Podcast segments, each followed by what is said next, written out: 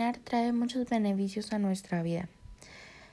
Caminar constantemente es un ejercicio cardiovascular y eso ayuda a fortalecer nuestro corazón. Muchos médicos recomiendan caminar media hora por día. porque caminar trae muchos beneficios?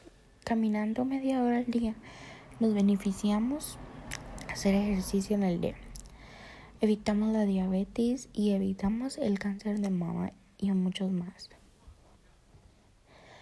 Mi experiencia caminando fue que fui con mi perrita y se cansaba mucho.